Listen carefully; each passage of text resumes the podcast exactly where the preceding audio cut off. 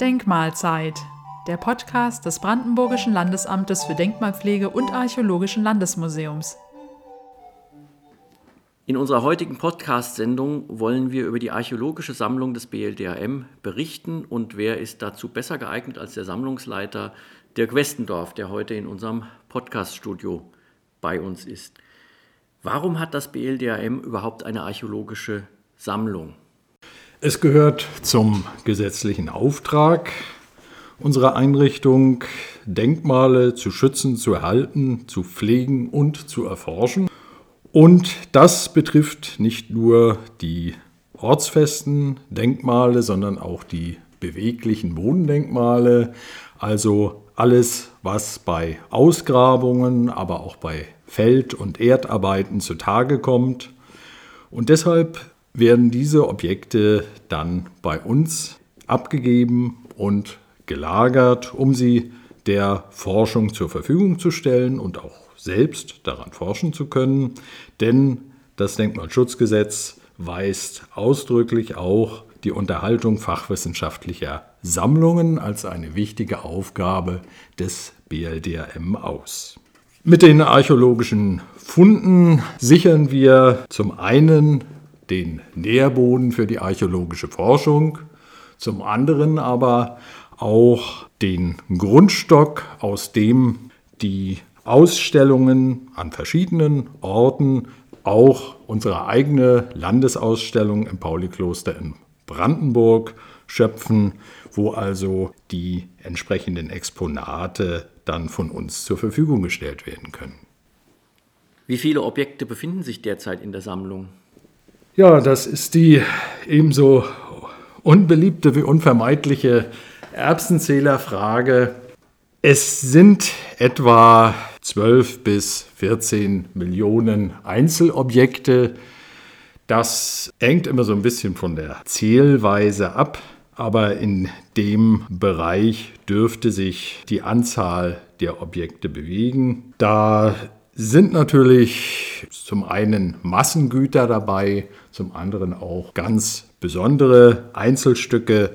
Da kann man also von der reinen Anzahl schlecht irgendwelche Rückschlüsse auf die Wertigkeit beispielsweise ziehen. Wie viele Objekte kommen denn zu diesen vielen Fundstücken jährlich hinzu? Das ist abhängig vom Grabungs- und dieses wiederum vom Baugeschehen. In der Regel müssen wir etwa mit 500 laufenden Regalmetern pro Jahr rechnen, die neu belegt werden. Das entspricht etwa nach der vorhin aufgestellten Berechnung etwa 100.000 Einzelobjekten. Warum sind das so viele, die da jedes Jahr eingeordnet werden müssen?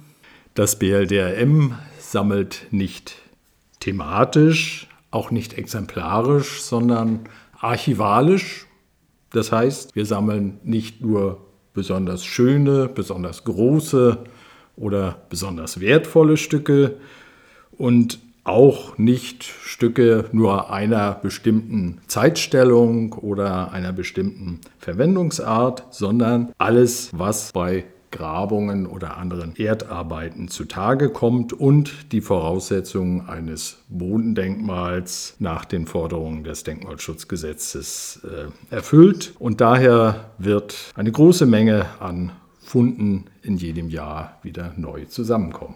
Was muss man sich unter den archäologischen Funden alles vorstellen? Archäologische Funde sind äußerst vielfältig. Das reicht vom Einbaum aus Holz, also einem recht großen Objekt, bis hin zu winzigen Steinen.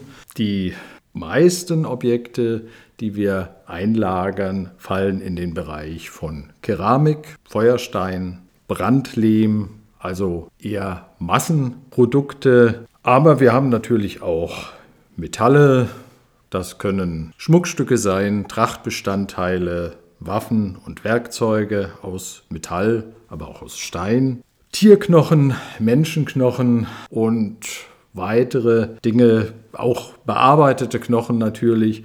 Also da ist das Feld ein sehr weites. Das Ganze Spektrum an Lebensäußerungen des Menschen ist da betroffen. Also alles, was den Anforderungen an ein Denkmal, an ein Bodendenkmal entspricht. Für die vielen unterschiedlichen Materialien, die jetzt genannt wurden, sind sicher auch unterschiedliche Lagerungsbedingungen erforderlich, oder? Das ist richtig. Organische Materialien brauchen andere Bedingungen als Stein oder Keramik. Deshalb sind in unserem Magazin auch entsprechende Teilbereiche vorgesehen für die einzelnen Materialien, die also eben unterschiedlicher konservatorischer Anforderungen bedürfen. So können wir im, Metallmagazin beispielsweise die erforderliche Absenkung der Luftfeuchtigkeit gewährleisten, die für andere Materialien, wie beispielsweise dann für Holz, wieder schon schädlich wäre.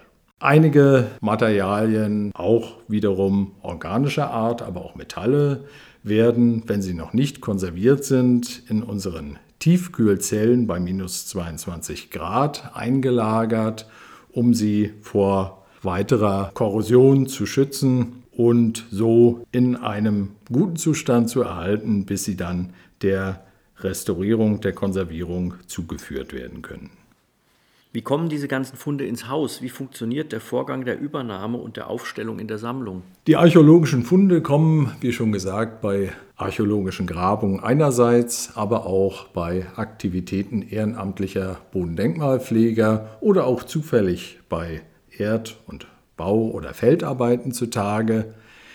Sie werden dann eingeliefert, entweder über die zuständigen Gebietsreferenten, bei denen solche Funde dann zusammenlaufen oder wenn es um Grabungsfunde geht, dann werden sie von den archäologischen Fachfirmen, die mit diesen Grabungen betraut sind, so vorbereitet und vorinventarisiert, dass sie dann im Landesfundmagazin nur noch einmal umgepackt werden, um in unser System hereinzukommen und dann in die Regale verbracht werden. Wie wird gewährleistet, dass die einzelnen Funde in der großen Sammlung auch wiedergefunden werden und für Forschung oder Ausstellungen zur Verfügung stehen? Wir lagern unsere Funde im Standortsystem, also in der sogenannten chaotischen Lagerhaltung. Das heißt, jedes Objekt bekommt einen bestimmten Standort in unserem Lager zugewiesen, so wie es auch die großen Internetversandhäuser in ihren Lagern halten. Das heißt natürlich, dass oft thematische oder andere Zusammenhänge dabei auseinandergerissen werden. Das passiert aber ohnehin, weil wir ja auch die verschiedenen Materialien auseinandernehmen, um sie in den unterschiedlich konservatorisch eingestellten Lagerräumen dann aufzubewahren. Aber auf diese Weise und mit Hilfe einer Datenbank natürlich sind wir in der Lage, die Objekte dann sehr rasch wiederzufinden, obgleich eben der Name chaotische Lagerhaltung eigentlich etwas anderes vermuten ließe. Ja, das ist sehr beruhigend, dass das chaotisch sich nur auf die thematische Zusammengehörigkeit bezieht und nicht auf die gesamte Sammlung. Und aus eigener Erfahrung kann ich natürlich sagen, dass man immer sehr schnell Funde bekommt, wenn man die haben möchte. Also sie werden sehr leicht wiedergefunden. Gibt es denn von außen viele Anfragen für Forschungsvorhaben oder Ausstellungen? Für Ausstellungen gibt es Anfragen etwa 20 bis 25 im Jahr, von denen dann meist zwischen 10 und 15 auch realisiert werden. Forschungsvorhaben werden nicht so häufig, aber doch kontinuierlich an uns herangetragen, wo also Material aus verschiedenen Bereichen ausgewertet werden soll. In einigen Zeitabschnitten gibt es dann vermehrt Anfragen von Studenten, die universitäre Abschlussarbeiten zu schreiben haben und mit unserem Material arbeiten möchten. Dann gibt es mal wieder Zeiten, wo weniger in dieser Richtung zu tun ist. Aber insgesamt haben wir doch schon eine Menge Anfragen, die beantwortet werden müssen, wo aber vor allen Dingen eben Material herausgesucht werden muss, um es für Ausstellungen oder Forschungsvorhaben zur Verfügung zu stellen, wobei bei den Ausstellungen natürlich immer noch eine Rolle spielt, dass hier auch eine konservatorische Bearbeitung dieser Objekte erforderlich ist. Unter welchen Bedingungen werden denn Fundstücke ausgeliehen? Da geht es zum einen um die konservatorischen Bedingungen, die vor Ort herrschen, also dort, wo diese Ausstellung passieren soll.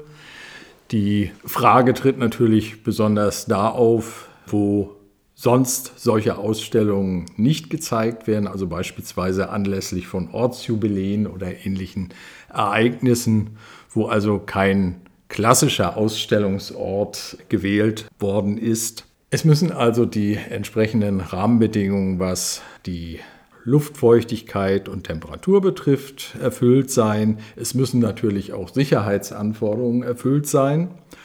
Und schließlich muss auch ein gewisses Maß an Öffentlichkeit dann erfüllt sein. Wenn wir unsere wichtigen und wertvollen Stücke ausleihen, dann wollen wir natürlich dass auch, dass sie gesehen werden. Am Anfang haben wir gehört, wie viele Fundstücke es in der Sammlung gibt und wie viele da im Jahr hinzukommen. Wie lange reicht denn der Platz noch? Das archäologische Fundmagazin war im Jahre 2005 gefüllt bis auf den letzten Platz und ist es immer noch. Seit dieser Zeit wird improvisiert und das funktioniert glücklicherweise ganz gut, sodass wir bis auf den heutigen Tag eigentlich immer noch alles, was wir in Empfang genommen haben, dann auch in unseren Räumlichkeiten untergebracht haben. Allerdings nicht immer so, wie es eigentlich sein müsste, äh, sind wir schon seit geraumer Zeit auf der Suche nach neuen Räumlichkeiten, nach weiteren Räumlichkeiten und hoffen, dass eines Tages das dann auch möglich sein wird, denn wir sind, das ging ja aus den ersten Fragen schon hervor und den Antworten darauf, wir sind eine ständig wachsende Sammlung, die also auch nicht irgendetwas aussortieren kann so ohne weiteres, sodass wir einen laufenden Zuwachs haben und immer irgendwo damit natürlich vor einem Raumproblem stehen werden.